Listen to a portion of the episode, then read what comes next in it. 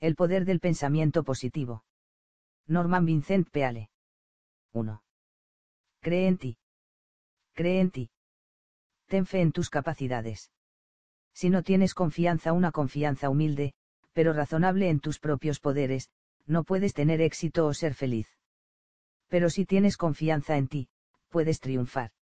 Un sentimiento de incapacidad interfiere con el logro de tus esperanzas, pero la confianza en uno mismo conduce a la autorrealización y al logro de tus esperanzas. Debido a la importancia de esta actitud mental, este libro te ayudará a creer en ti y a liberar tus poderes interiores. Es lamentable el gran número de personas que se amarga la vida por un complejo de inferioridad. Pero tú no tienes que sufrir este problema. Puedes desarrollar fe en ti mismo. Después de una conferencia, un hombre me preguntó, ¿me permite hablarle sobre un asunto muy importante para mí? Nos apartamos un poco y nos sentamos.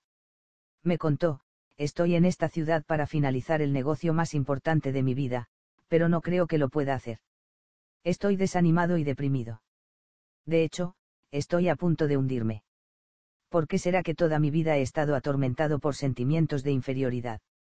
Esta noche escuché su discurso sobre el poder del pensamiento positivo, y quiero preguntarle cómo puedo lograr tener fe en mí. Hay dos pasos a seguir, le respondí. Primero, es importante descubrir por qué tienes esos sentimientos. Esto requiere análisis y llevará tiempo, y puede requerir tratamiento profesional.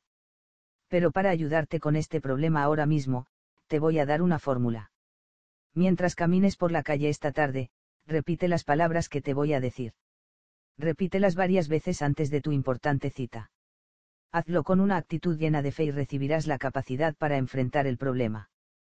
Le dije que repitiera esta afirmación, a todo puedo hacerle frente, gracias a Cristo que me fortalece, Filipenses 4 y 13. Ahora sigue esa premisa y las cosas saldrán bien. Se puso de pie, no se movió por un momento y entonces dijo con mucha convicción, Muy bien, doctor, de acuerdo. Lo miré ponerse derecho y salir. Parecía una figura triste, sin embargo, la manera en que se conducía, mostraba que la fe ya había comenzado a trabajar en su mente.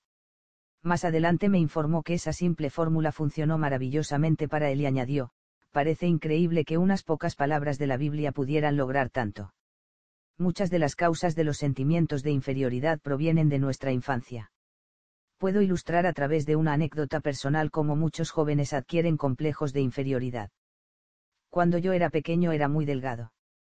Tenía mucha energía, participaba en atletismo, era sano y fuerte, pero flaco. Y eso me molestaba, porque yo no quería ser flaco. Quería ser fuerte y gordo. Hice de todo para engordar tomaba aceite de hígado de bacalao, bebía batidos de leche, comía helados de chocolate, tortas y pasteles, pero todo era inútil. Seguía siendo delgado y no podía dormir por la noche pensando en esto y sufriendo. Intenté ganar peso hasta que, a los 30 años de edad, de repente aumenté de peso. Entonces me molestaba estar tan gordo, y finalmente tuve que bajar 40 libras con gran esfuerzo para poder alcanzar una talla respetable. En segundo lugar, casi todos los miembros de mi familia eran oradores, y eso era la última cosa que yo quería ser. Solían hacerme hablar, aún sabiendo que ello me daba mucho miedo. Tuve que usar todos los recursos conocidos para desarrollar confianza en los poderes que el Señor me dio. Encontré la solución en las simples técnicas de fe que enseña la Biblia. Estos principios son científicos y pueden eliminar los sentimientos de inferioridad de cualquier personalidad su uso puede liberar los poderes que han sido inhibidos por sentimientos de incapacidad. Estos son algunos de los orígenes del complejo de inferioridad que erige barreras en el poder de nuestras personalidades. Puede ser causado por alguna violencia emocional padecida en nuestra niñez, o ser la consecuencia de ciertas circunstancias, o tal vez algo que nos hicimos a nosotros mismos. Este malestar surge de un pasado borroso en el oscuro hueco de nuestras personalidades quizá tuviste un hermano mayor que era un estudiante brillante. Él sacaba siempre A en el colegio, y tú solo lograbas C, y nunca pudiste dejar de pensar en esto. Creíste que nunca podrías triunfar en la vida como él. Él tenía y tú siempre C, así que pensaste que estabas condenado a obtener C toda tu vida. Aparentemente nunca te diste cuenta de que algunos de los que nunca tuvieron buenas calificaciones, fueron muy exitosos fuera de la escuela.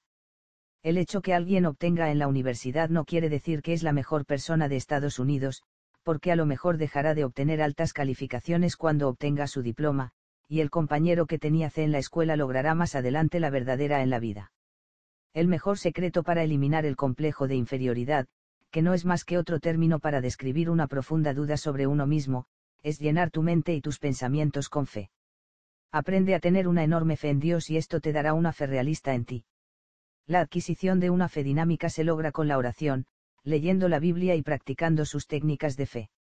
Visita a un consejero espiritual competente y déjale que te enseñe cómo tener fe. La capacidad para tener fe y utilizarla, debe ser estudiada y practicada para alcanzar la perfección. Para aumentar los sentimientos de confianza en ti mismo, practica sugiriéndole conceptos de confianza a tu mente. Es posible, aún en medio de tu trabajo diario, trasladar pensamientos de confianza a tu conciencia. Permíteme contarte sobre un hombre que lo hizo. Mientras me llevaba a una de mis conferencias, me dijo, antes yo estaba lleno de inseguridades. Pero di con un magnífico plan que eliminó esos pensamientos de mi cabeza, y ahora vivo con confianza. Este era el magnífico plan. Señaló un ganchito adherido en el tablero del auto, buscó en el interior de la guantera y tomó un paquete de tarjetas. Seleccionó una y la puso en el ganchito. Decía, les aseguro que si tuvieran fe, nada les sería imposible, Mateo 5 y 20. Sacó esa, seleccionó otra y la puso en el ganchito. Esta decía, si Dios está a nuestro favor, nadie podrá estar contra nosotros. Romanos 8 y 31. Soy representante de ventas, explicó, antes conducía mi auto entre visitas teniendo pensamientos de miedo y derrota. Esa fue una razón por la cual mis ventas disminuyeron. Pero desde que estoy usando y memorizando estas tarjetas, las inseguridades que antes me acechaban han desaparecido. En vez de pensamientos de ineficacia y derrota, tengo pensamientos de fe y valentía. Es increíble la manera en que este método me ha cambiado y, además, ha ayudado en mi negocio. El plan de este hombre es sabio. Llenando su mente con afirmaciones de Dios, había eliminado su sensación de inseguridad se liberaron sus poderes potenciales. La falta de confianza en uno mismo es, aparentemente, uno de los grandes problemas que acosan a las personas hoy en día. En una universidad se realizó una encuesta a 600 estudiantes de psicología. Se les preguntó acerca de sus problemas personales más difíciles. El 75% nombró la falta de confianza. Podemos suponer, sin temor a equivocarnos, que esta misma gran proporción se da en la población general. Por todas partes encontrarás personas que están asustadas emocionalmente, que retroceden ante la vida, que padecen de una profunda incapacidad e inseguridad, que dudan de sus propios poderes. Profundamente en su interior desconfían de su capacidad para asumir responsabilidades o para aprovechar oportunidades. Siempre están acosados por el vago y siniestro miedo de que algo no va a salir bien. Ellos no creen tener lo que necesitan para ser lo que quieren ser, y tratan de contentarse con menos de lo que son capaces miles y miles se arrastran por la vida, derrotados y llenos de miedo. Y en la mayoría de los casos, no es necesaria tanta frustración de poder. Los golpes de la vida, la acumulación de dificultades, la multiplicación de problemas tienden a disminuir la energía y a dejarte agotado y sin aliento. En estas condiciones con frecuencia no se aprecia el verdadero poder, y el individuo cede a un desaliento que no está justificado por los hechos es de vital importancia que vuelvas a examinar tus valores personales. El famoso psiquiatra, Dr. Carl Menninger, dijo una vez las actitudes son más importantes que los hechos. Vale repetir esto hasta que aceptes su verdad. Cualquier hecho al que nos enfrentemos, aunque parezca sin solución, no es tan importante como nuestra actitud ante ese hecho. Puedes dejar que algo te abrume mentalmente aún antes de empezar a enfrentarlo. Por otra parte, los pensamientos de confianza pueden modificarlo o resolverlo.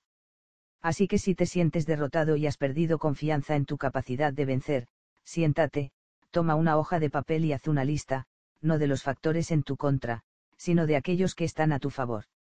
Si pensamos constantemente en las fuerzas que parecen estar en nuestra contra, estas fuerzas asumirán una fortaleza formidable que en realidad no tienen. Pero si mentalmente visualizas, afirmas y reafirmas tus valores, podrás salir de todas tus dificultades. Tus poderes interiores se reafirmarán y, con la ayuda de Dios, te llevarán a la victoria.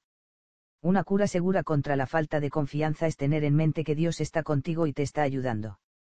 Esta es una de las enseñanzas más simples en religión, el saber que Dios Todopoderoso te está cuidando.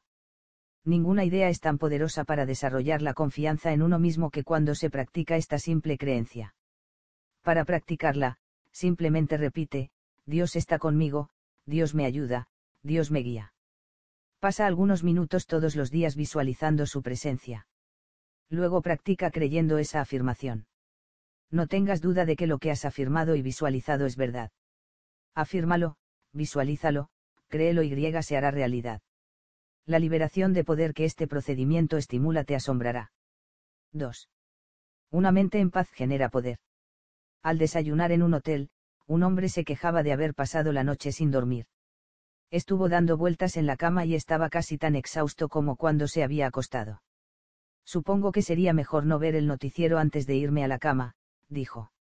Lo vi anoche y quedé con la mente llena de problemas. Otro hombre dijo, yo tuve una noche fabulosa. Claro, usé mi plan para dormir que nunca falla. Le insistí que me contara su plan, el cual explicó de esta manera, cuando era pequeño, mi padre que era granjero, tenía el hábito de reunir a la familia en el salón a la hora de dormir y nos leía la Biblia.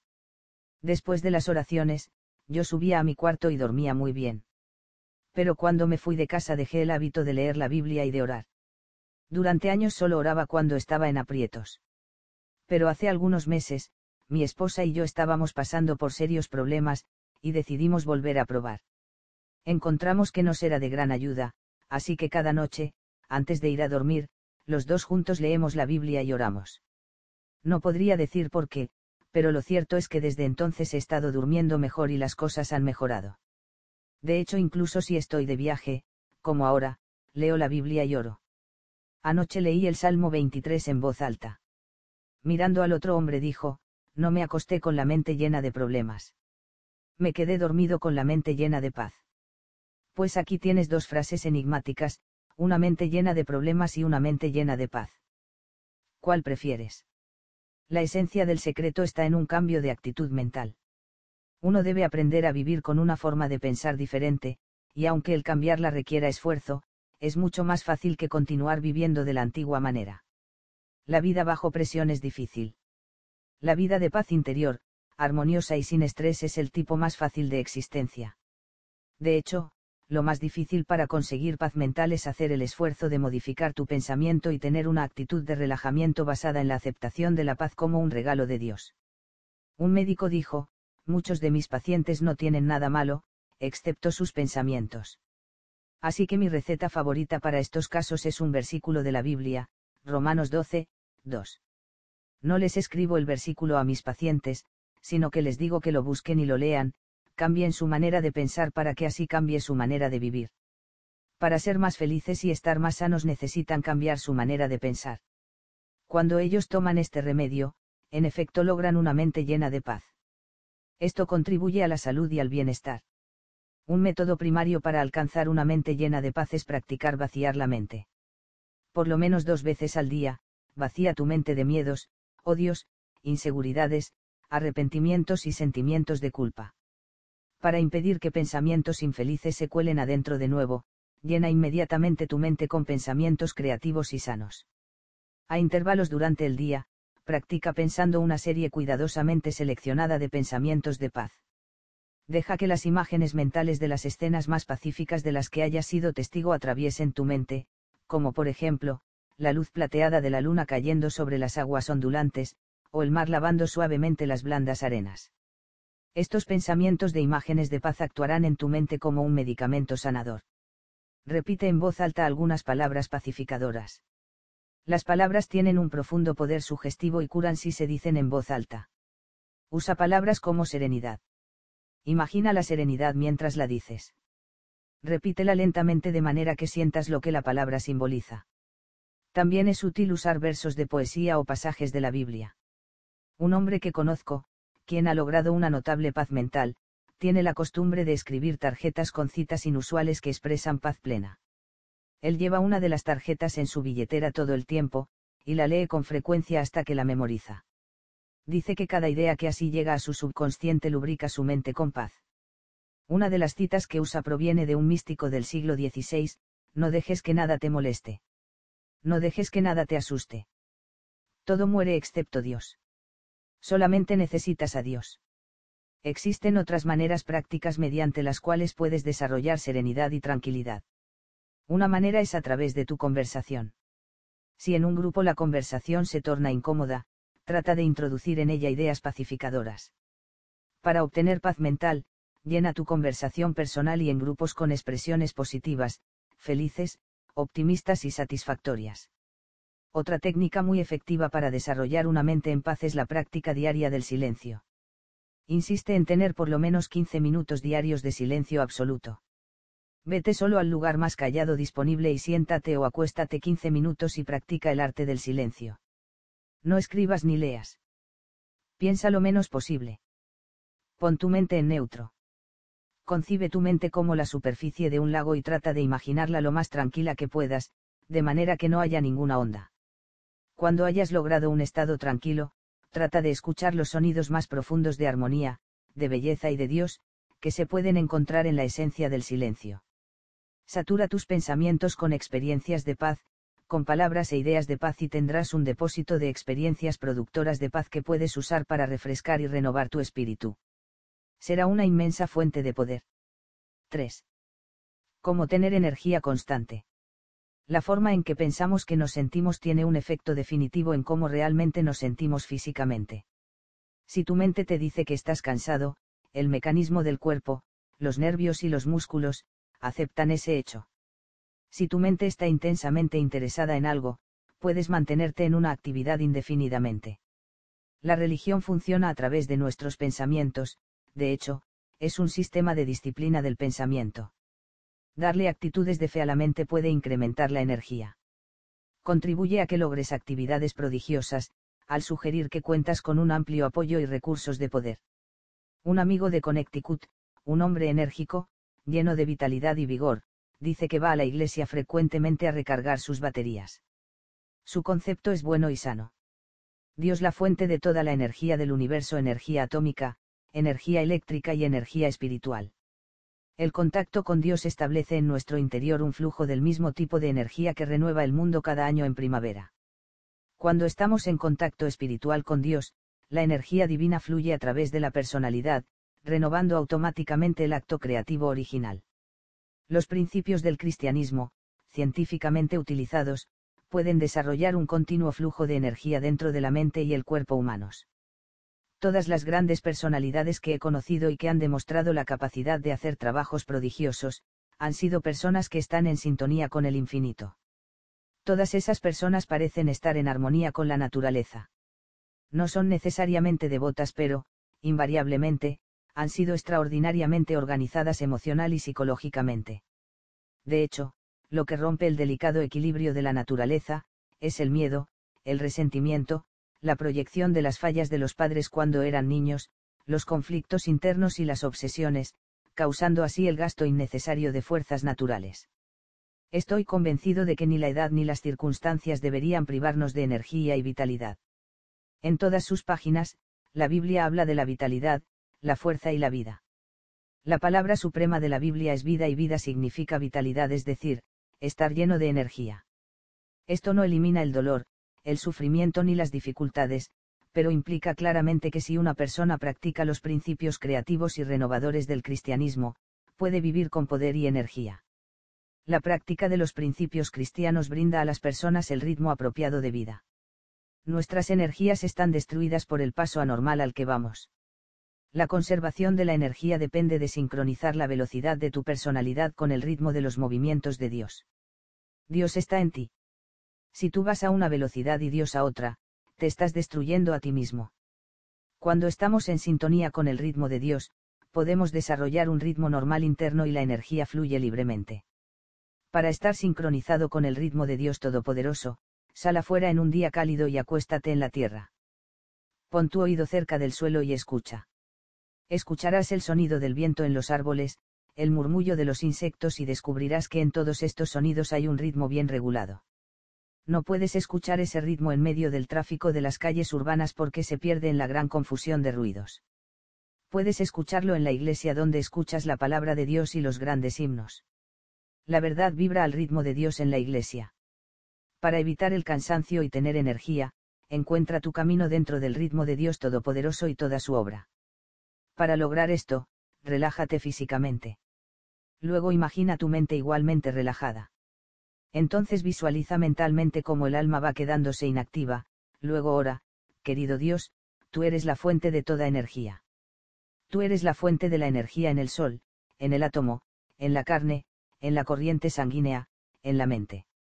Yo extraigo energía de ti como fuente ilimitada. Luego practica creer que recibes energía. Mantente en sintonía con el infinito.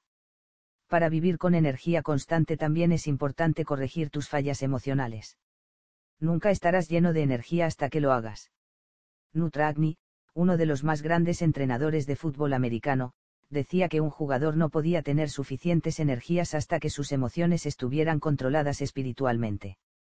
De hecho, hasta llegó a decir que no aceptaría a ningún jugador en su equipo que no tuviera una amistad sincera con los demás jugadores. Debo obtener la mayor energía de cada hombre, decía, y he descubierto que si un jugador odia a otro, esto es imposible. El odio bloquea su energía y no llegará a su máximo nivel hasta que lo elimine y desarrolle sentimientos de amistad. Las personas con falta de energía están desorganizadas por conflictos fundamentales, emocionales y psicológicos, tales como la culpa y el miedo. Pero siempre es posible curarse. El método más seguro para no cansarte es entregarte a algo en lo que tengas una profunda convicción. Un famoso diplomático que dio siete discursos en público en un día estaba todavía lleno de energía. ¿Por qué no estás cansado después de siete discursos? le pregunté. Porque, contestó, creo absolutamente en todo lo que dije en esos discursos. Mis convicciones me entusiasman. Ese es el secreto. Él estaba entusiasmado por algo. Estaba desahogándose y nunca se pierde energías ni vitalidad cuando así se hace. Solo pierdes energías cuando la vida te parece aburrida. Tu mente se aburre y, por lo tanto, se cansa de no hacer nada. No tienes que estar cansado. Interésate en algo. Déjate cautivar. Entrégate con abandono a ese algo. Sal de ti mismo. Sé alguien. Haz algo. No te quedes ahí sentado quejándote de las cosas, leyendo el periódico y diciendo, porque ellos no hacen algo. La persona que está haciendo algo no está cansada. Si no participas en causas buenas, sin duda estás cansado. Te estás desintegrando muriéndote vivo. Mientras más te entregues a algo mayor que tú, más energías tendrás. 4. Prueba el poder de la oración. Cuando oras estás tratando con el poder más increíble del mundo. El secreto de la oración es encontrar el proceso que con mayor efectividad abrirá con humildad tu mente a Dios. Cualquier método a través del cual puedas estimular el poder de Dios para que fluya dentro de tu mente es legítimo. Una historia que demuestra el uso científico de la oración es la experiencia de un hombre que abrió un negocio en un pequeño espacio insignificante en la ciudad de Nueva York. Tenía un solo empleado. A los pocos años se mudaron a un espacio un poco más grande y luego a oficinas muy amplias. Resultó ser un negocio muy exitoso. El hombre describió su método de realizar negocios como llenar el pequeño espacio con oraciones y pensamientos colmados de optimismo. Afirmó que el trabajo duro, el pensamiento positivo, el trato adecuado a las personas y la forma correcta de orar siempre dan resultados. Tenía su fórmula personal y simple para resolver sus problemas a través de la oración. La fórmula es, 1. Convertir en oración, 2. Visualizar, 3. Materializar. Por convertir en oración mi amigo quería decir usar un sistema diario de oración creativa. Cuando surgía un problema, él lo hablaba con Dios en oración, simple y directamente. Más aún, él concebía a Dios estando con él en su oficina, en su casa, en la calle, en su auto, siempre a su lado como un socio. Se tomó en serio el mandato de la Biblia de orar sin cesar. Lo interpretó en el sentido que él debía discutir con Dios de manera natural los interrogantes que se le planteaban cada día. Generalmente no se arrodillaba para ofrecer sus oraciones, pero, por ejemplo, le decía a Dios, ¿qué debería hacer en este caso, Señor, o dame una perspectiva nueva de este asunto, Señor. El segundo punto de su fórmula creativa es visualizar. En la física el factor principal es la fuerza. En psicología, el factor principal son los deseos realizables. Cuando se visualiza, bien sea el éxito o el fracaso, se tiende a actuar en términos equivalentes a la imagen visualizada.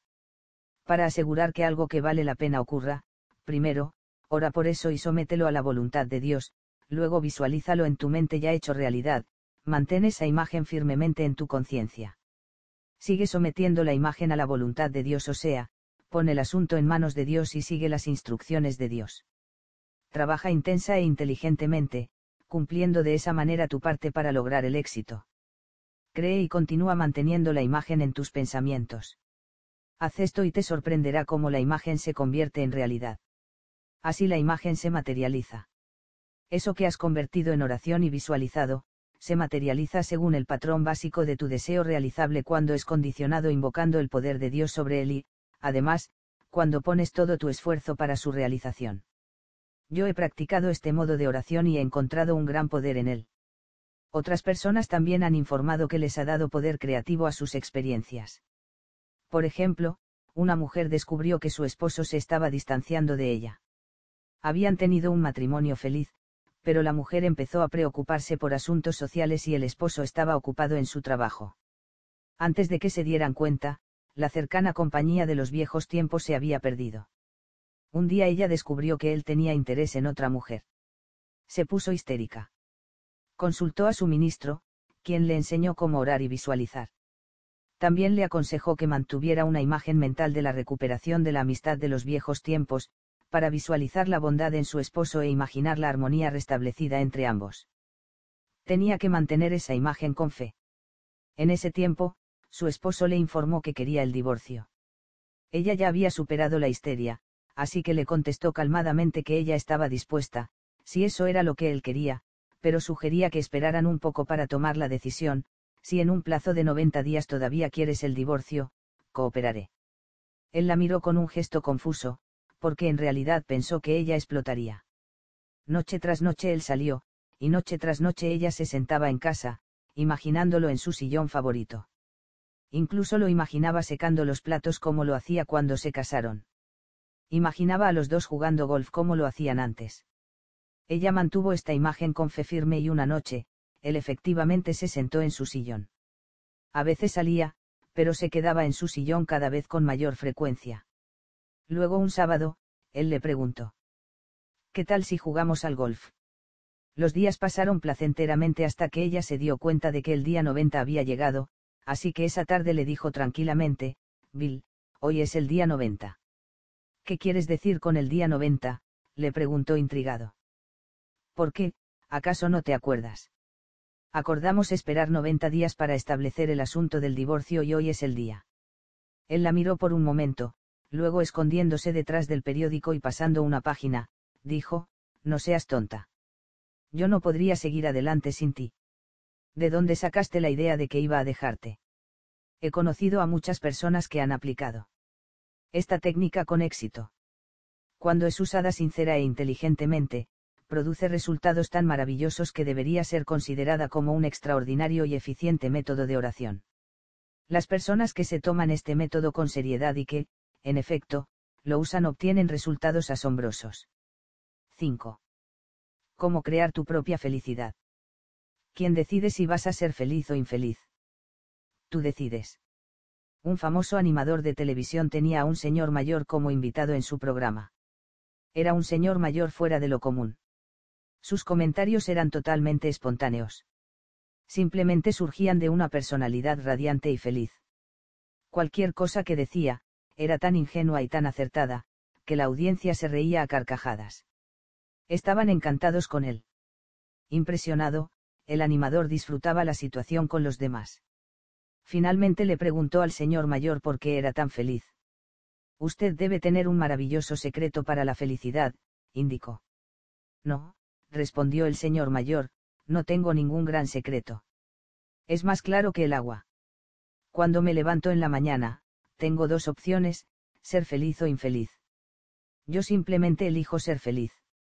Podría parecer que el comentario del señor mayor era superficial, pero recuerdo que Abraham Lincoln, que nadie puede acusar de superficial, dijo que las personas son tan felices como piensan que lo son.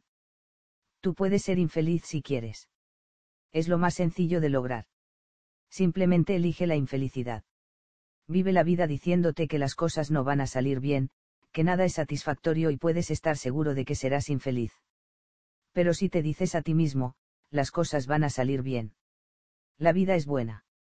Elijo la felicidad, puedes estar seguro de que tu elección se cumplirá.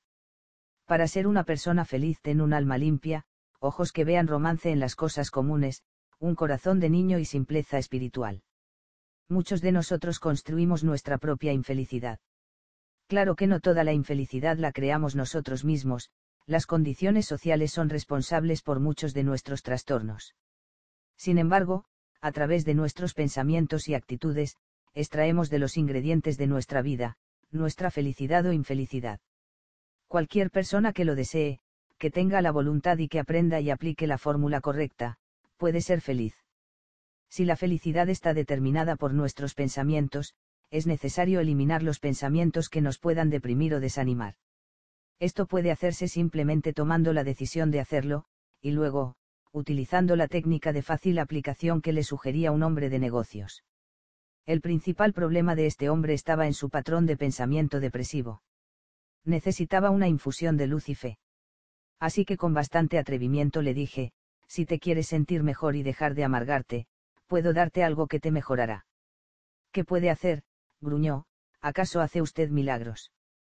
No, respondí, pero puedo ponerte en contacto con un curador milagroso que puede drenar esa infelicidad tuya y darle un nuevo enfoque a tu vida.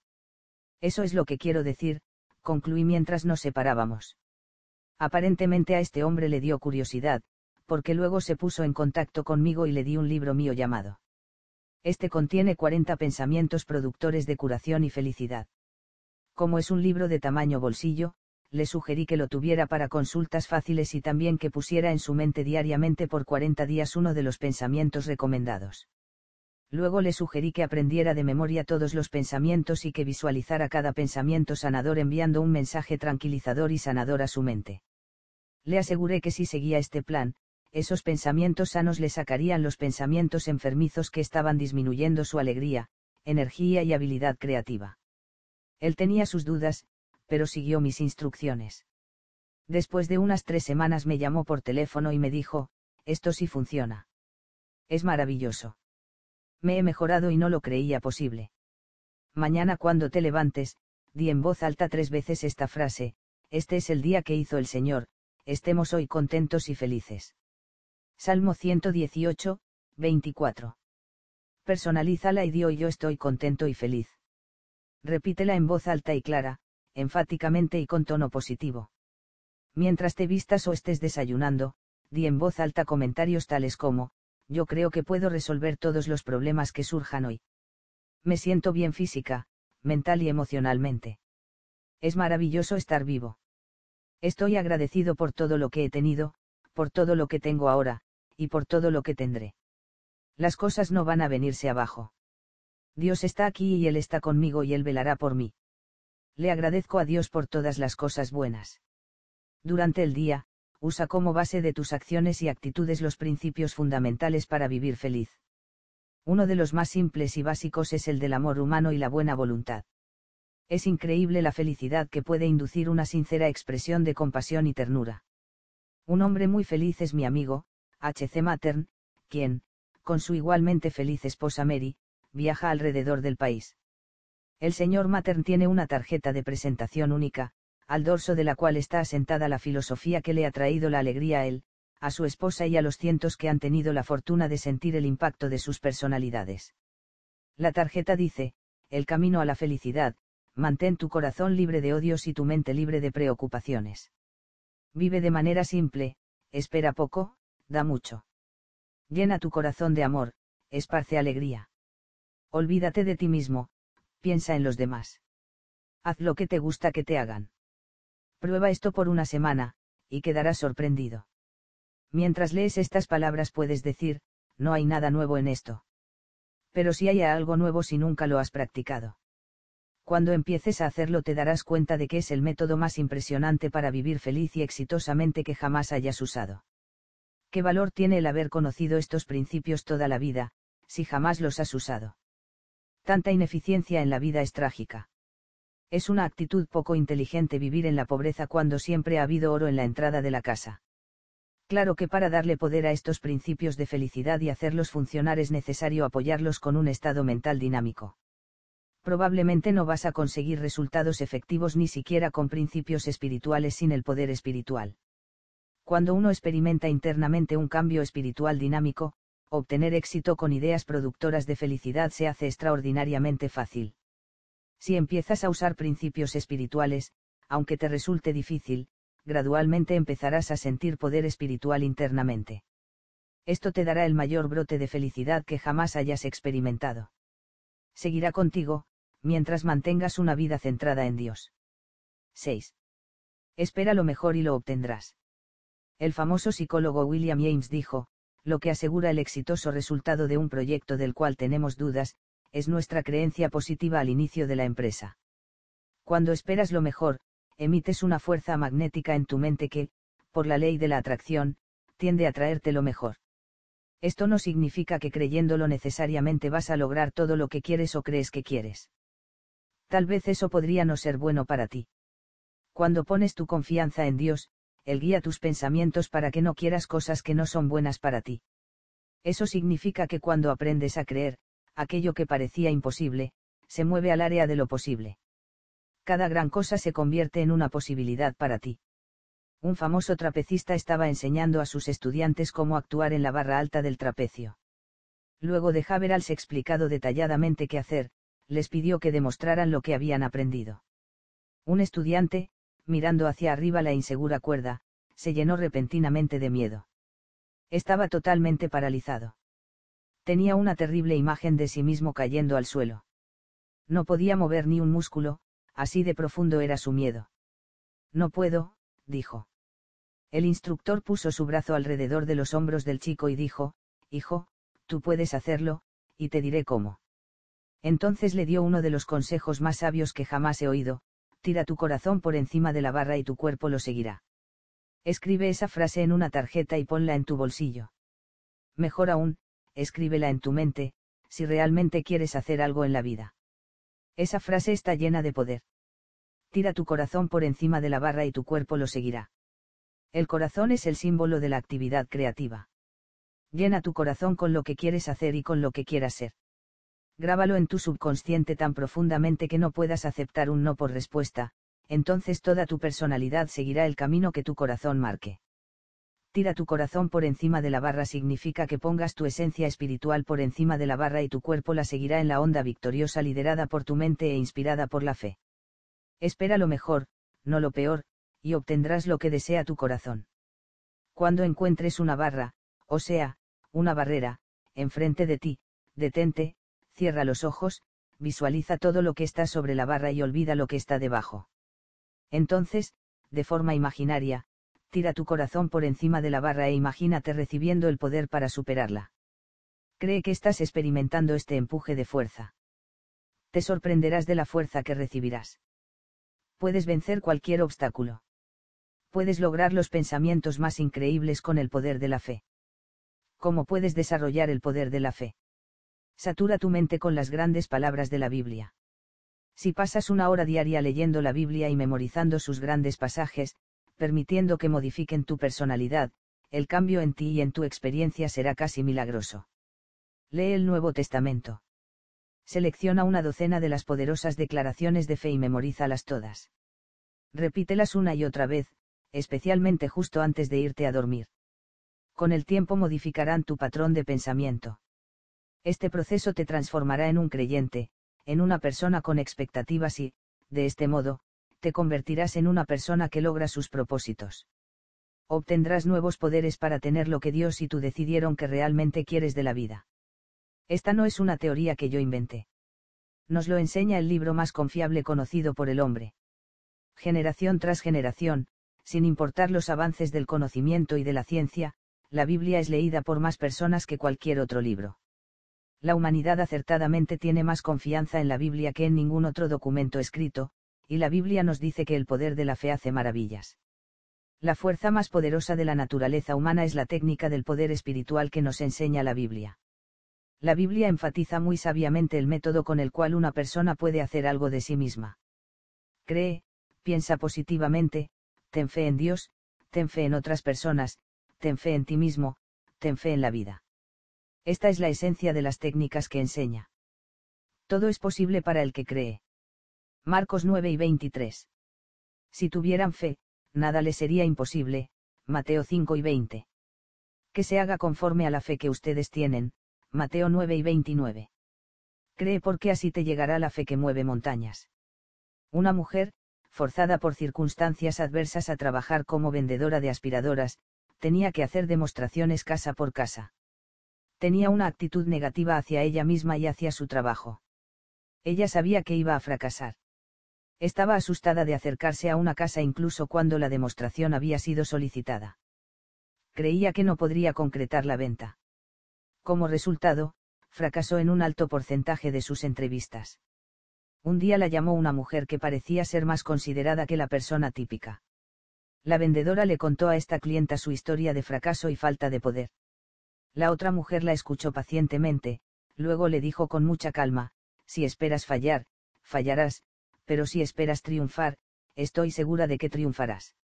Y añadió, te voy a dar una fórmula que creo cambiará tu manera de pensar, te dará más confianza y te ayudará a cumplir tus metas. Repítela antes de acudir a cada cita.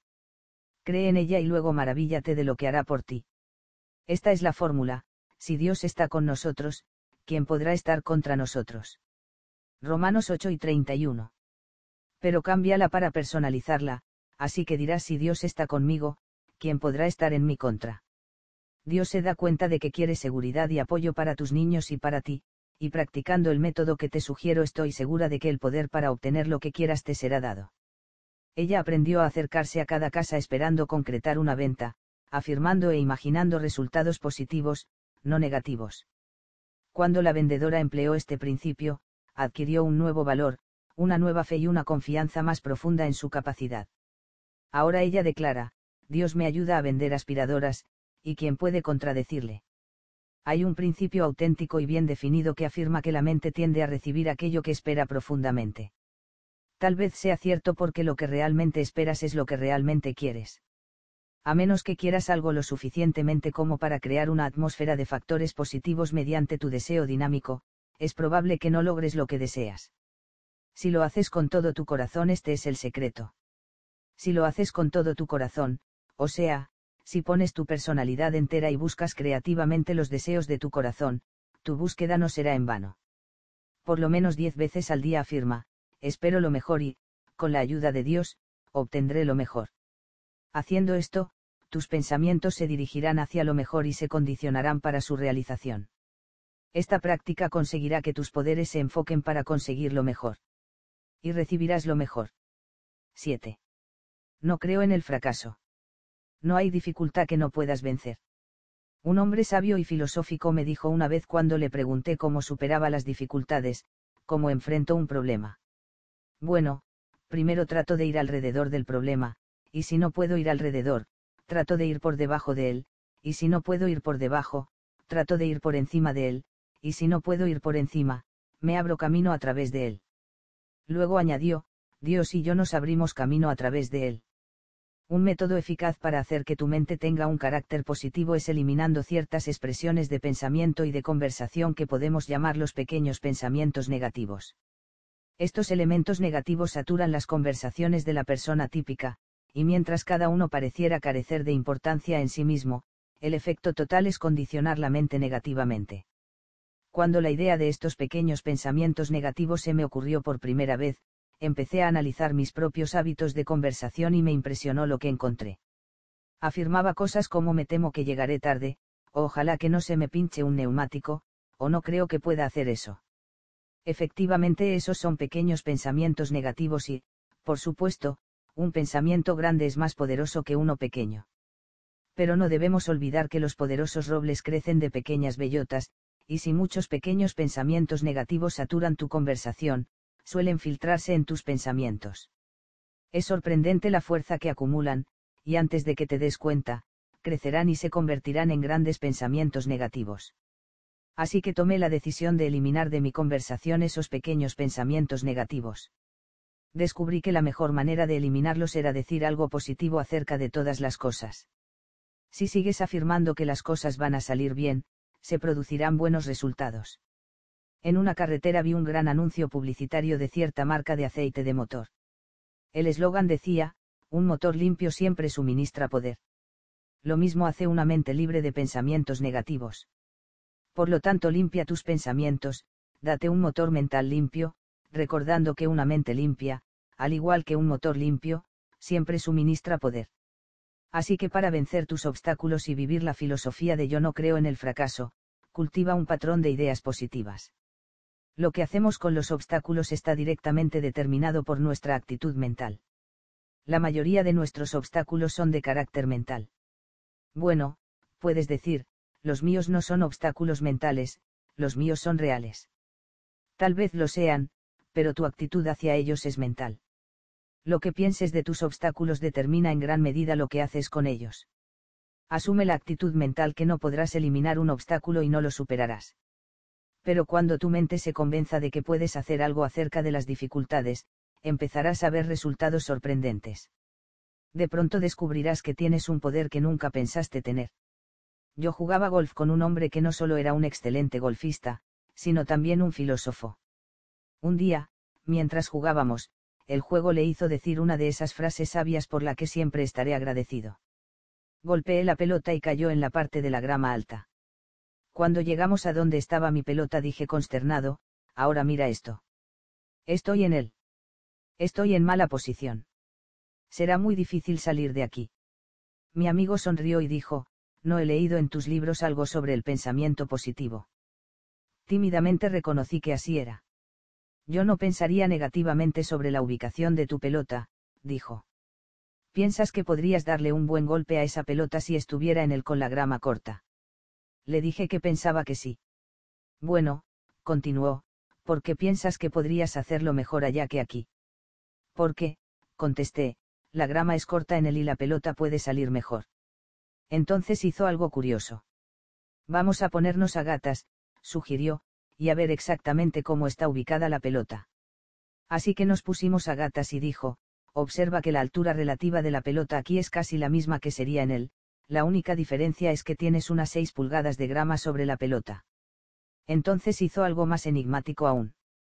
Nota la calidad y las características de esta grama, dijo. Sacó una hojita de la grama y me la dio. Mastícala, me dijo. Yo la mastiqué, y él preguntó, ¿está tierna, ¿verdad? Pues, sí, le respondí. Bueno, continuó, si le pegas suavemente con el hierro número 5 cortarás la grama casi como con un cuchillo. Y luego me dijo esta frase que voy a recordar mientras viva y espero que tú también lo hagas. La dificultad en golpear la pelota en la grama alta es solo mental. Es decir, continuó, es difícil porque así lo crees.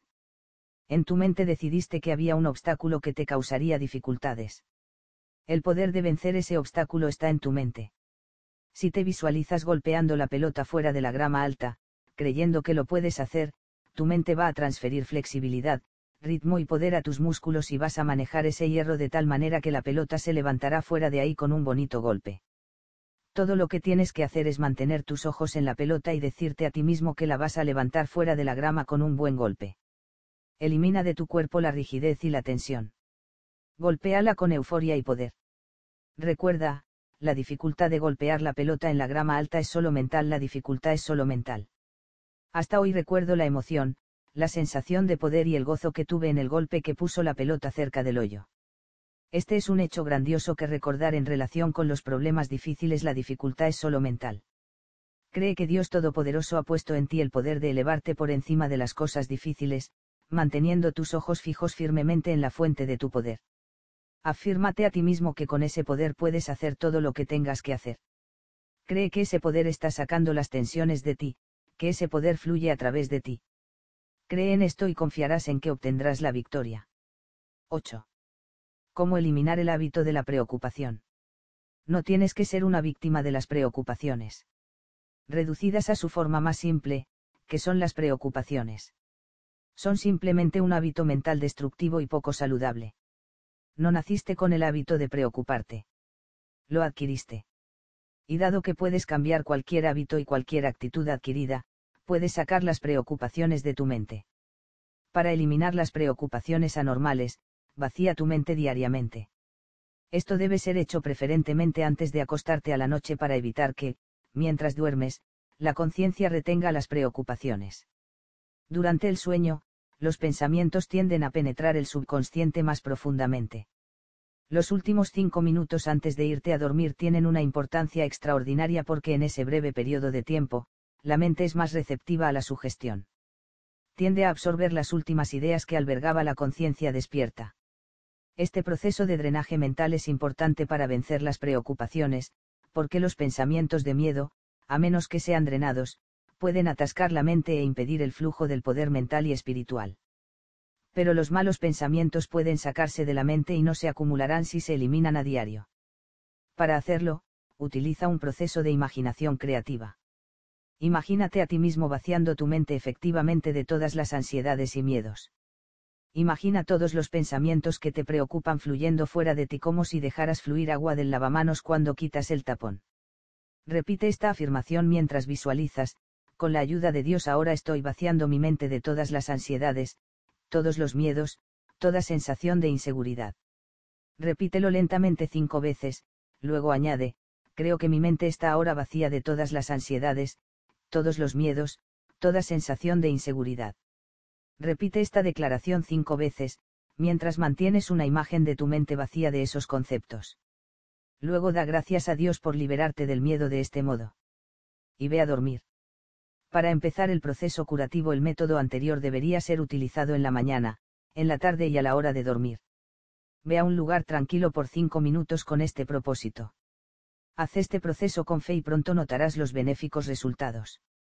Después de vaciar la mente, practica llenarla de nuevo.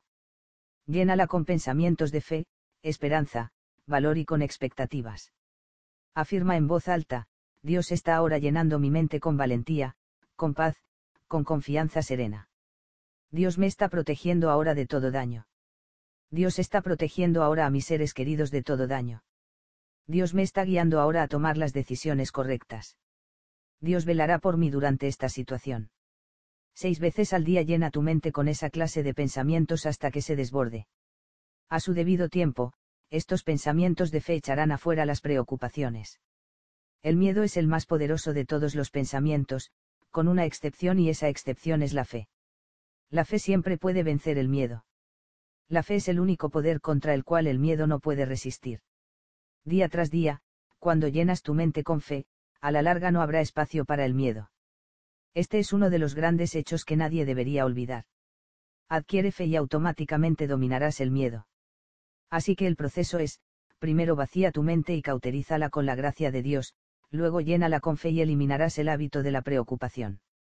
Uno de los mejores ejemplos de esta estrategia es un sistema desarrollado por un hombre de negocios. Él vivía muy preocupado.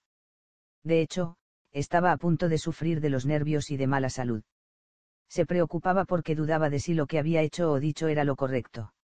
Siempre cuestionaba sus decisiones previas y por eso se sentía muy nervioso. Finalmente eliminó su hábito de preocuparse haciendo un pequeño ritual que realizaba antes de irse de su oficina, buscaba y arrancaba la página del calendario de ese día, la hacía una bolita y tiraba ese día en el cesto de la basura. Luego oraba, Señor, tú me diste este día. Yo hice lo mejor que pude hoy, tú me ayudaste y te lo agradezco. Cometí algunos errores. Eso fue cuando no seguí tus consejos, y lo siento. Perdóname. Pero también tuve algunos aciertos, y estoy agradecido por tu orientación. Pero ahora, Señor, errores o aciertos, el día terminó y lo superé, así que te lo devuelvo. Amén. Tal vez esa no era una oración ortodoxa, pero resultó efectiva. Él dramatizaba el final del día y se encaraba hacia el futuro, esperando que el día siguiente fuera mejor. Con este método los pecados de omisión y obra de este hombre perdieron gradualmente su poder sobre él. Fue liberado de las preocupaciones que había acumulado en su pasado. Con esta técnica este hombre practicó una de las fórmulas más eficaces contra la preocupación, descrita en estas palabras, lo que sí hago es olvidarme de lo que queda atrás y esforzarme por alcanzar lo que está delante, para llegar a la meta y ganar el premio celestial que Dios nos llama a recibir por medio de Cristo Jesús, Filipenses 3, 13-14. Para eliminar el hábito de la preocupación, prueba esta fórmula. Uno repite, la preocupación es solo un hábito mental malo. Y yo puedo cambiar cualquier hábito con la ayuda de Dios. 2. Cada mañana, antes de levantarte, di en voz alta, yo creo, tres veces. 3. Hora, usando esta fórmula, pongo en las manos de Dios este día, mi vida, mis seres queridos y mi trabajo. Cualquiera sean los resultados, si estoy en las manos de Dios, son la voluntad de Dios y eso es bueno. 4. Practica diciendo algo positivo sobre cualquier cosa de la cual estuviste hablando negativamente. No digas, nunca seré capaz de hacer eso. En cambio afirma, con la ayuda de Dios haré eso. 5. Nunca participes en una conversación sobre preocupaciones. 6. Marca cada pasaje de la Biblia que hable de fe, esperanza, alegría, gloria. Memorízalos. Repítelos una y otra vez hasta que estos pensamientos creativos saturen tu subconsciente. Entonces el subconsciente te devolverá lo que tú le hayas dado optimismo, no preocupaciones. 7. Cultiva la amistad de personas llenas de esperanza. Rodéate de amigos que tengan pensamientos positivos y de fe, y que contribuyan a un ambiente creativo.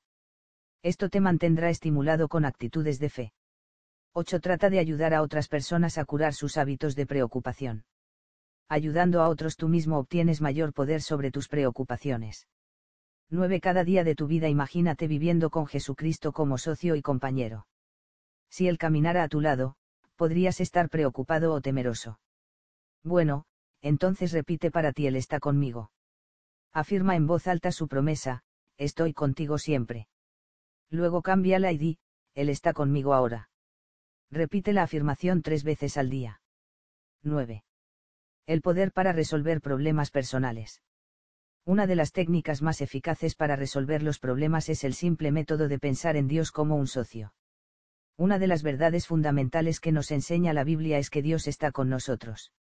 De hecho, el cristianismo parte de ese concepto, ya que cuando Jesucristo nació fue llamado Emanuel, que significa Dios con nosotros. El cristianismo enseña que Dios está cerca en todas las dificultades, problemas y circunstancias de esta vida. Podemos hablar con Él, apoyarnos en Él, obtener ayuda de Él y tener el inestimable beneficio de su interés, apoyo y ayuda. Casi toda la gente cree de manera general que esto es cierto y muchas personas han experimentado la verdad de esta fe.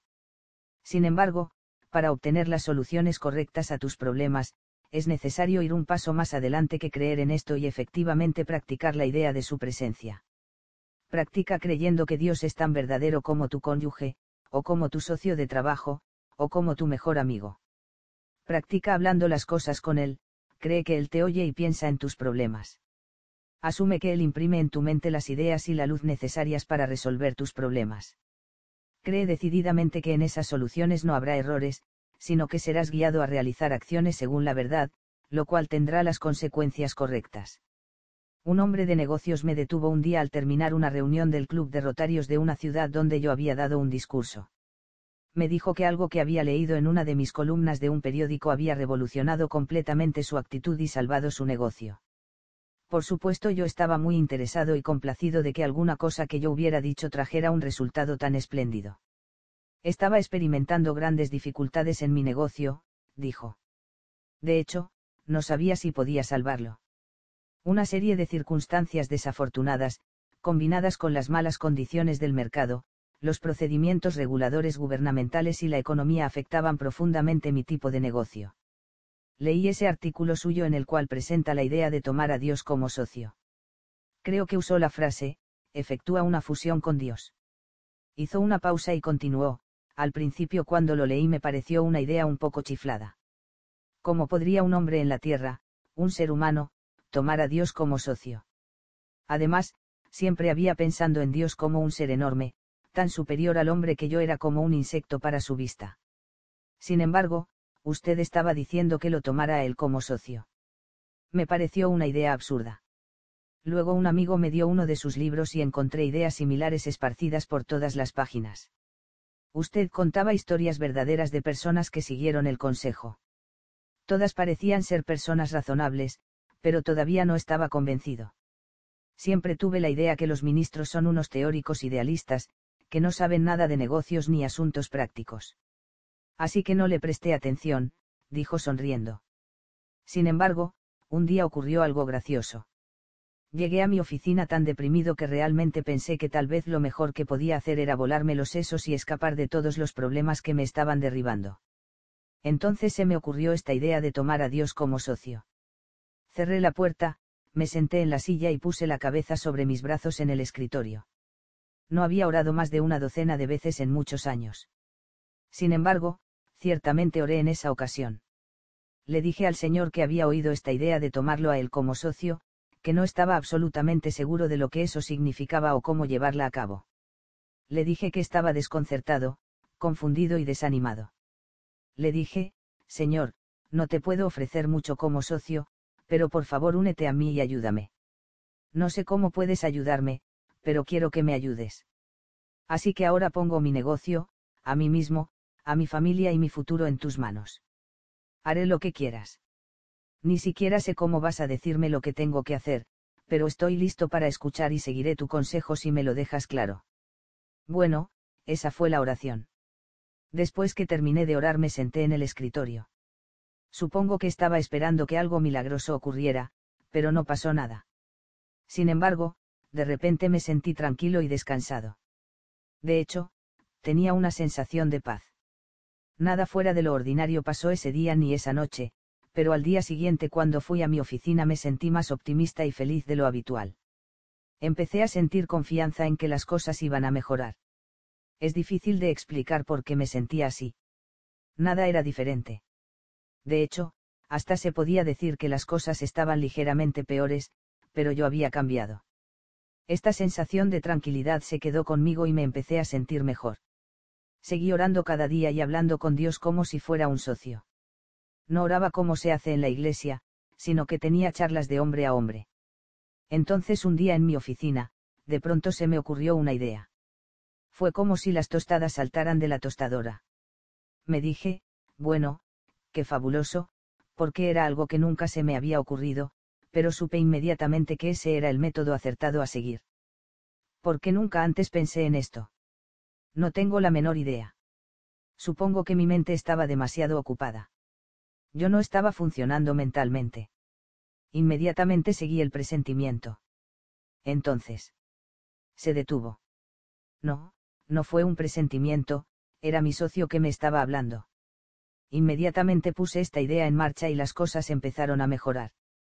Nuevas ideas empezaron a fluir de mi mente y a pesar de las condiciones adversas empecé a estabilizar de nuevo mi negocio. Ahora la situación general ha mejorado considerablemente, y estoy fuera de peligro.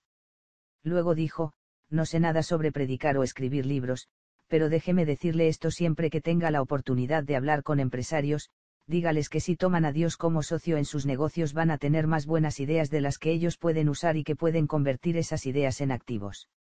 Y no me refiero solo a dinero, dijo, aunque creo que una manera de obtener un buen rendimiento de su inversión es usar las ideas orientadoras de Dios pero dígales que el método de la asociación con Dios es la manera de resolver correctamente sus problemas. Este incidente es solo uno de los muchos ejemplos similares en que la relación divina humana funciona en los asuntos prácticos. No puedo resaltar lo suficiente la efectividad de esta técnica para resolver problemas. Ha producido resultados increíbles en muchos casos. 10. Cuando decae la vitalidad, prueba esta fórmula sanadora. El doctor Franklin Ebow de la Facultad de Medicina de la Universidad de Colorado afirma que un tercio de los casos de enfermedad en los hospitales son claramente de razón y naturaleza orgánicas, un tercio son una combinación de factores orgánicos y emocionales y un tercio son evidentemente emocionales. El doctor Flanders Dunbar, autor del libro, afirma, el problema no consiste en determinar cuándo una enfermedad es emocional o física, sino cuánto tiene de emocional y cuánto de física. Cualquier persona seria que haya considerado el tema se da cuenta de que los médicos tienen razón cuando nos dicen que el resentimiento, el odio, el rencor, la mala voluntad, los celos y el afán de venganza, son actitudes que producen un deterioro de la salud. Ten un ataque de rabia y experimenta por ti mismo esa sensación de punzada en el estómago.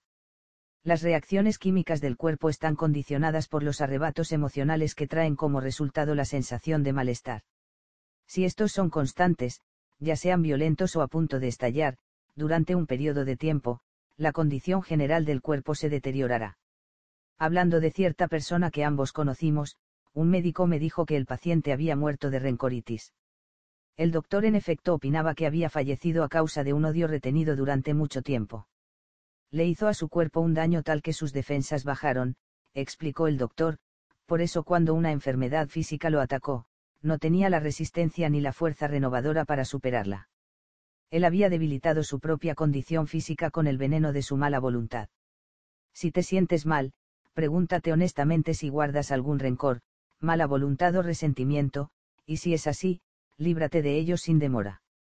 No le hacen daño alguno a la persona contra la cual tienes esos sentimientos, pero cada día, cada noche de tu vida, te están haciendo mal a ti. Muchos sufren de mala salud no por lo que comen, sino por lo que se los está comiendo a ellos. Las enfermedades emocionales se ponen en tu contra, disminuyendo tu energía, reduciendo tu eficiencia y causando un deterioro en tu salud. Y esto obviamente se refleja en tu felicidad. Sin embargo, hay gente que todavía piensa que cuando la Biblia dice que no odies o que no te enfades es solo un consejo teórico. La Biblia no es teórica. Es nuestro libro más grande de sabiduría. Está llena de consejos prácticos para la vida y la salud. La ira, el resentimiento y la culpa te enferman, afirman los médicos modernos, lo cual confirma una vez más que el libro más actualizado en el tema del bienestar personal es la Sagrada Biblia, descuidada por tantos o considerada solamente como un libro religioso y poco práctico. No me sorprende que se lean más ejemplares de la Biblia que de cualquier otro libro. En ella descubrimos no solo lo que anda mal en nosotros, sino también la manera de corregirlo. Teniendo en cuenta que la irritación, la ira, el odio y el resentimiento tienen un efecto adverso tan poderoso en nuestra salud, ¿cuál es el remedio? Obviamente llenar nuestra mente con actitudes de buena voluntad, perdón, fe, amor y tener el espíritu imperturbable. ¿Y cómo se logra eso? A continuación encontrarás algunas sugerencias prácticas. Muchas personas las han usado con éxito para contraatacar la ira.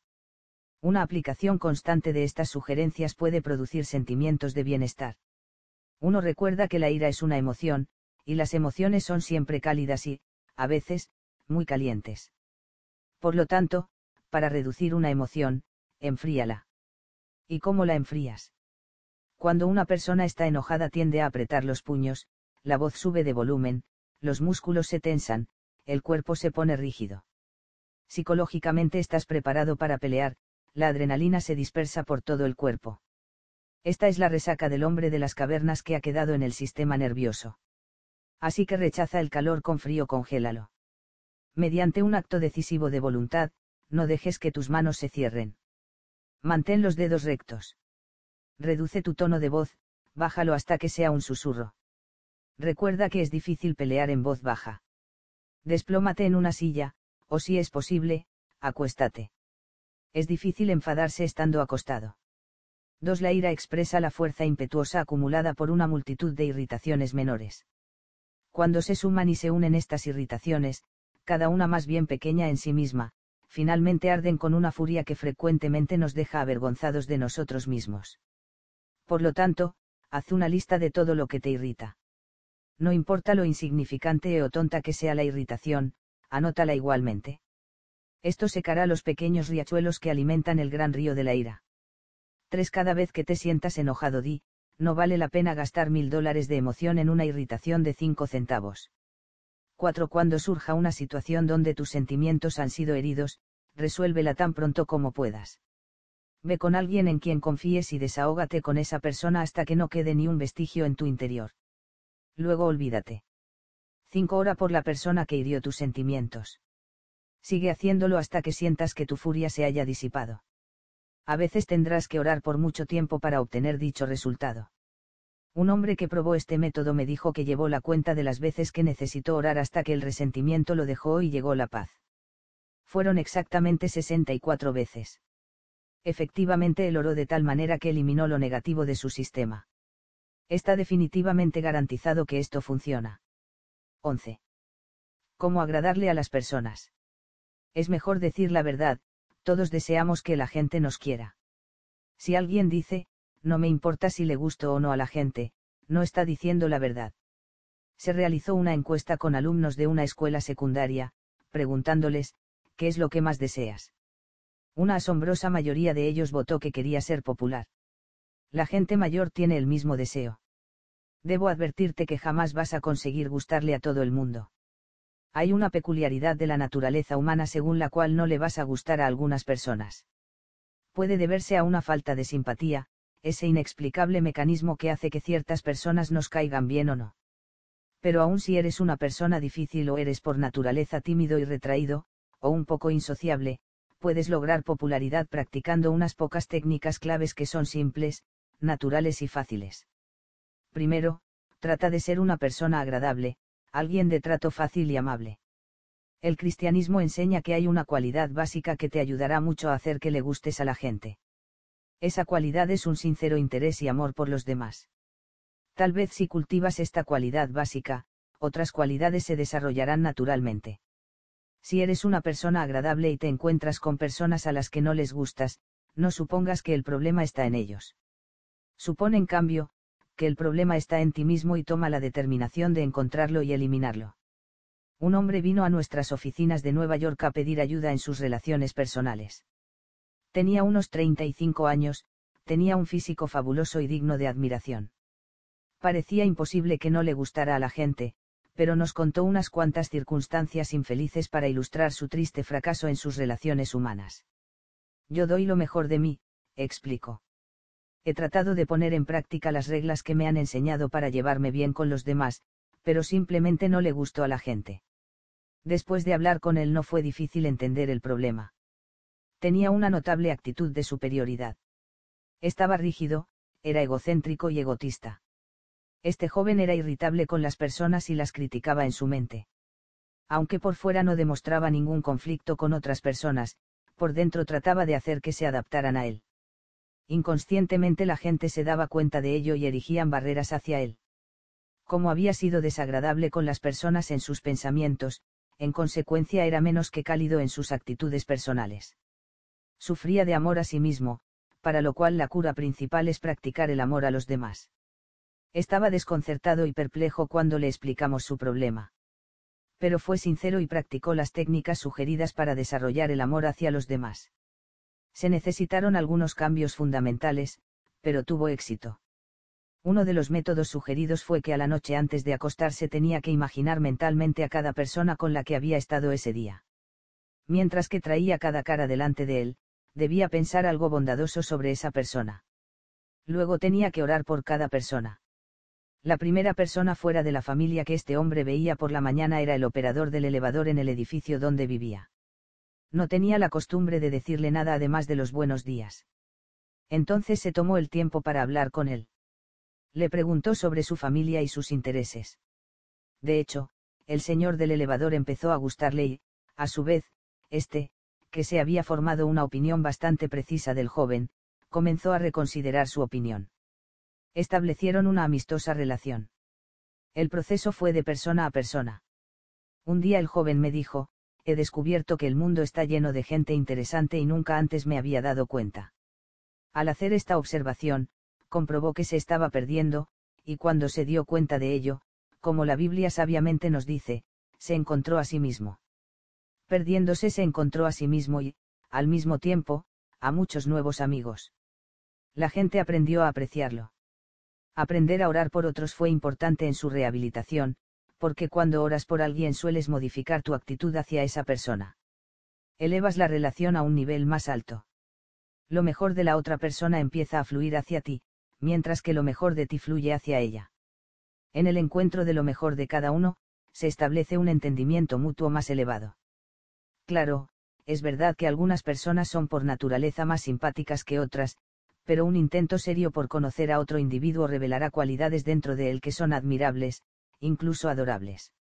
Un hombre tenía un problema que vencer, sentía molestia hacia las personas con las cuales se asociaba. Sentía un profundo desagrado por ciertas personas. Le irritaban intensamente, pero venció estos sentimientos haciendo una lista exhaustiva de cada cosa que él pudiera admirar en cada persona que le molestaba.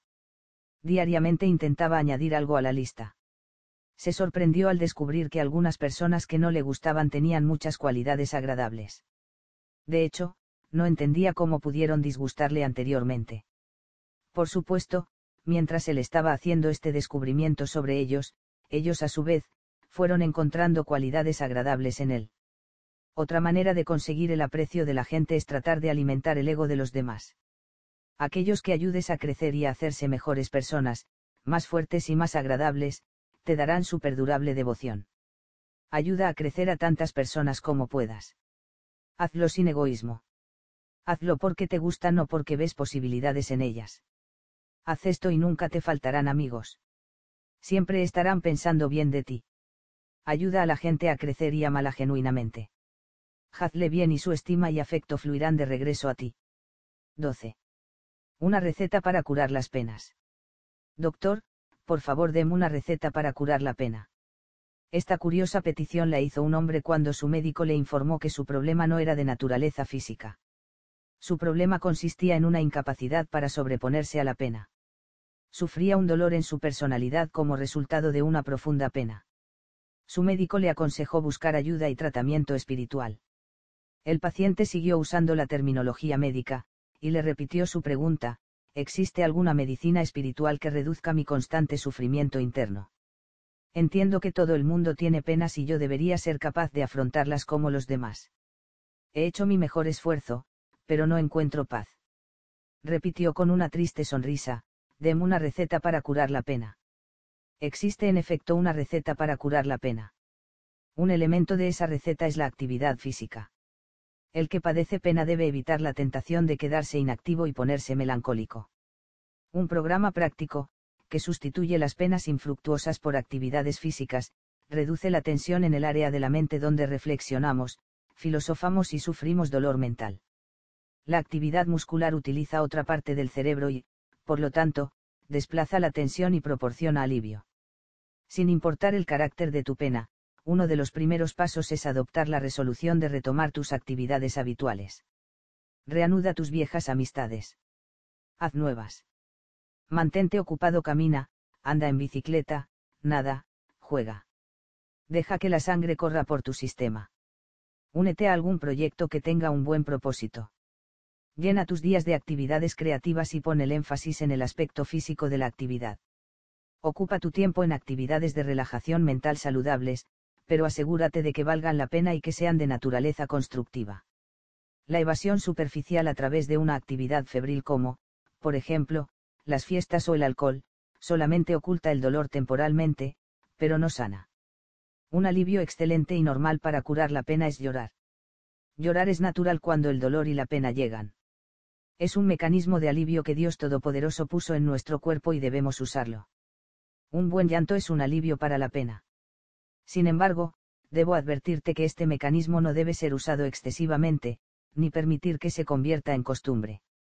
Si esto pasa, forma parte de la naturaleza del dolor anormal y puede transformarse en psicosis. Recibo muchas cartas de personas cuyos seres queridos han fallecido.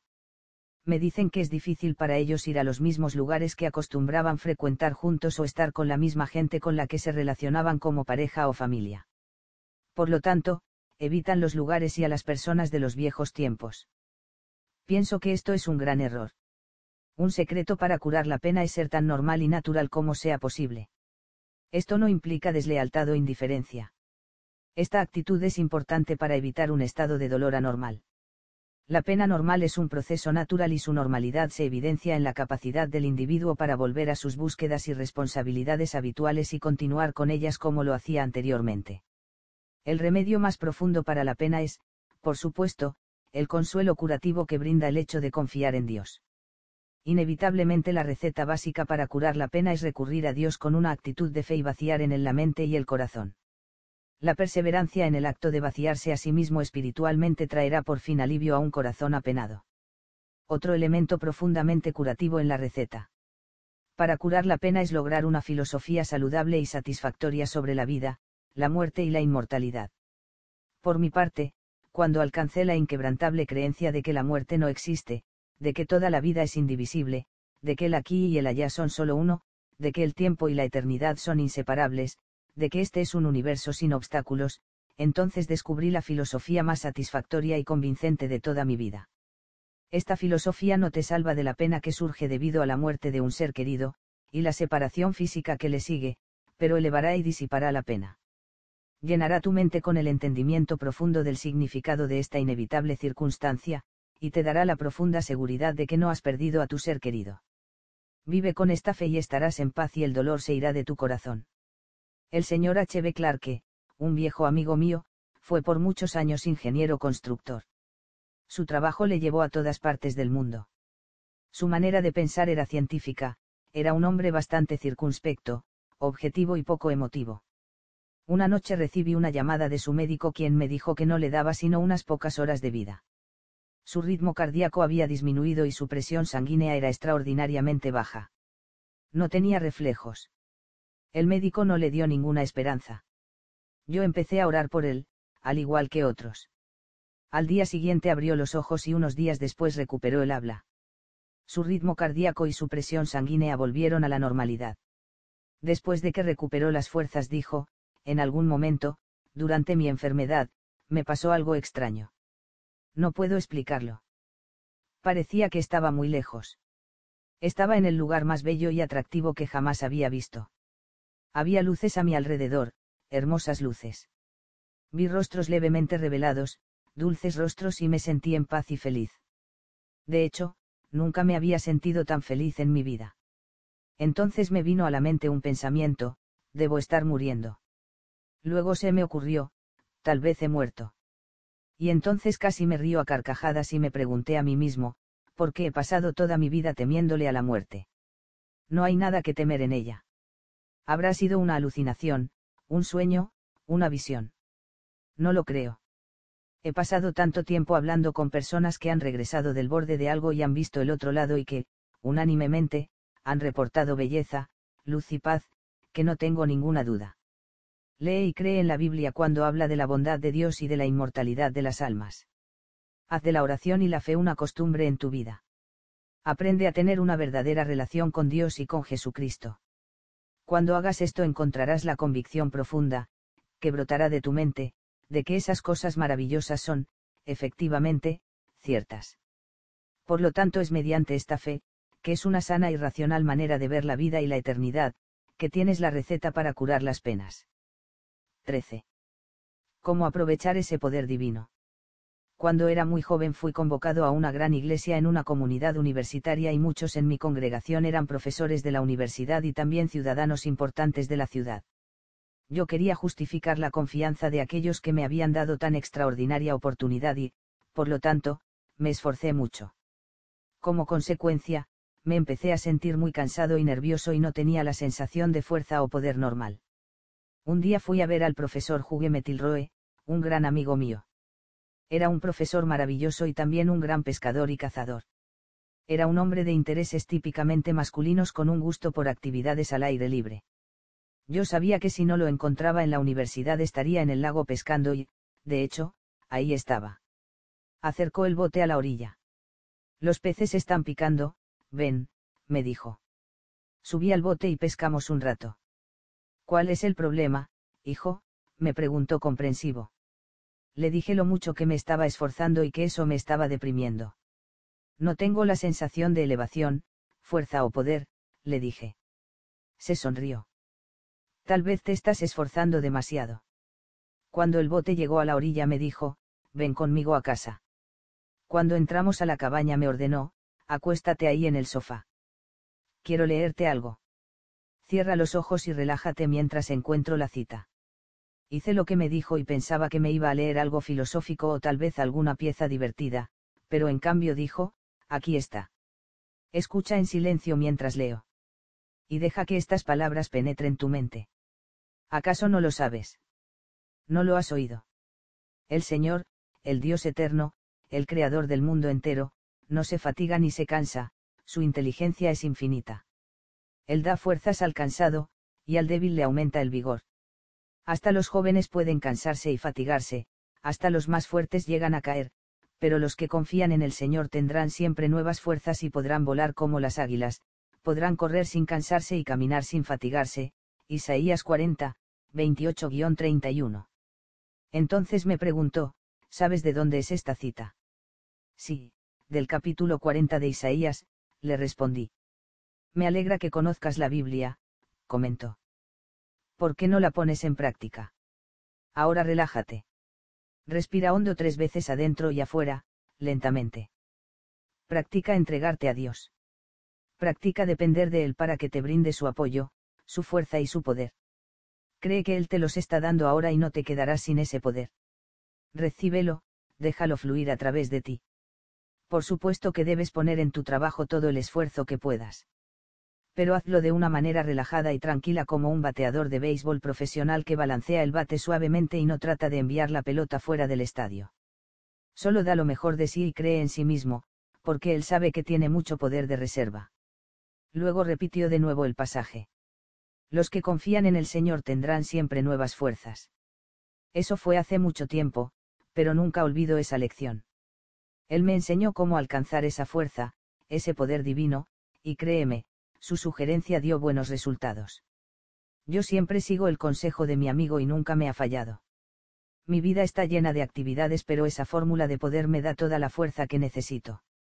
Un segundo método de alcanzar ese poder divino es aprendiendo a tener una actitud positiva y optimista frente a cualquier problema recibirás el poder para enfrentarte a tu situación en proporción directa a la intensidad de la fe que reúnas. Que se haga conforme a la fe que ustedes tienen, Mateo 9 y 29, es una ley básica para disfrutar una vida exitosa. Existe un poder divino, y ese poder puede hacerlo todo por ti. Aprovechalo y experimenta su gran utilidad. ¿Por qué sentirte derrotado cuando tienes la oportunidad de aprovechar ese poder divino? Expresa tus problemas pide una respuesta específica. Creen que estás obteniendo esa respuesta. Cree que ahora, con la ayuda de Dios, estás ganando poder sobre tus dificultades. Este poder divino está constantemente disponible. Si estás abierto a él, vendrá a ti como una corriente poderosa. Está allí para todas las personas, en cualquier circunstancia o condición. Este tremendo influjo de poder es de una fuerza tal, que en su irrupción arrastra todo lo anterior, eliminando el miedo, el odio, la enfermedad, la debilidad, las derrotas morales, dispersándolos como si jamás te hubiesen tocado, refrescando y fortaleciendo tu vida con salud, felicidad y bondad. ¿Por qué no aprovechar ese poder divino? ¿Cuál es el mayor poder en el universo? Yo creo que es la conexión entre el gran Dios que esparció las estrellas en la infinita noche del cielo y la criatura hecha a su propia imagen y semejanza, el hombre. Esta conexión se llama la oración. Norman Vincent Peale. Por más de 50 años, los ministerios de oración de Guide Posts han cumplido las peticiones de oración de personas que buscan inspiración y soluciones a necesidades y problemas específicos que nos llegan por teléfono, por correo y a través de correos electrónicos. En promedio recibimos unas 40.000 peticiones por mes. Cada petición recibe atención especial de nuestros voluntarios quienes oran por cada individuo, por nombre y por necesidad. Para nosotros, elevar estas oraciones a Dios es más que una responsabilidad, es un privilegio.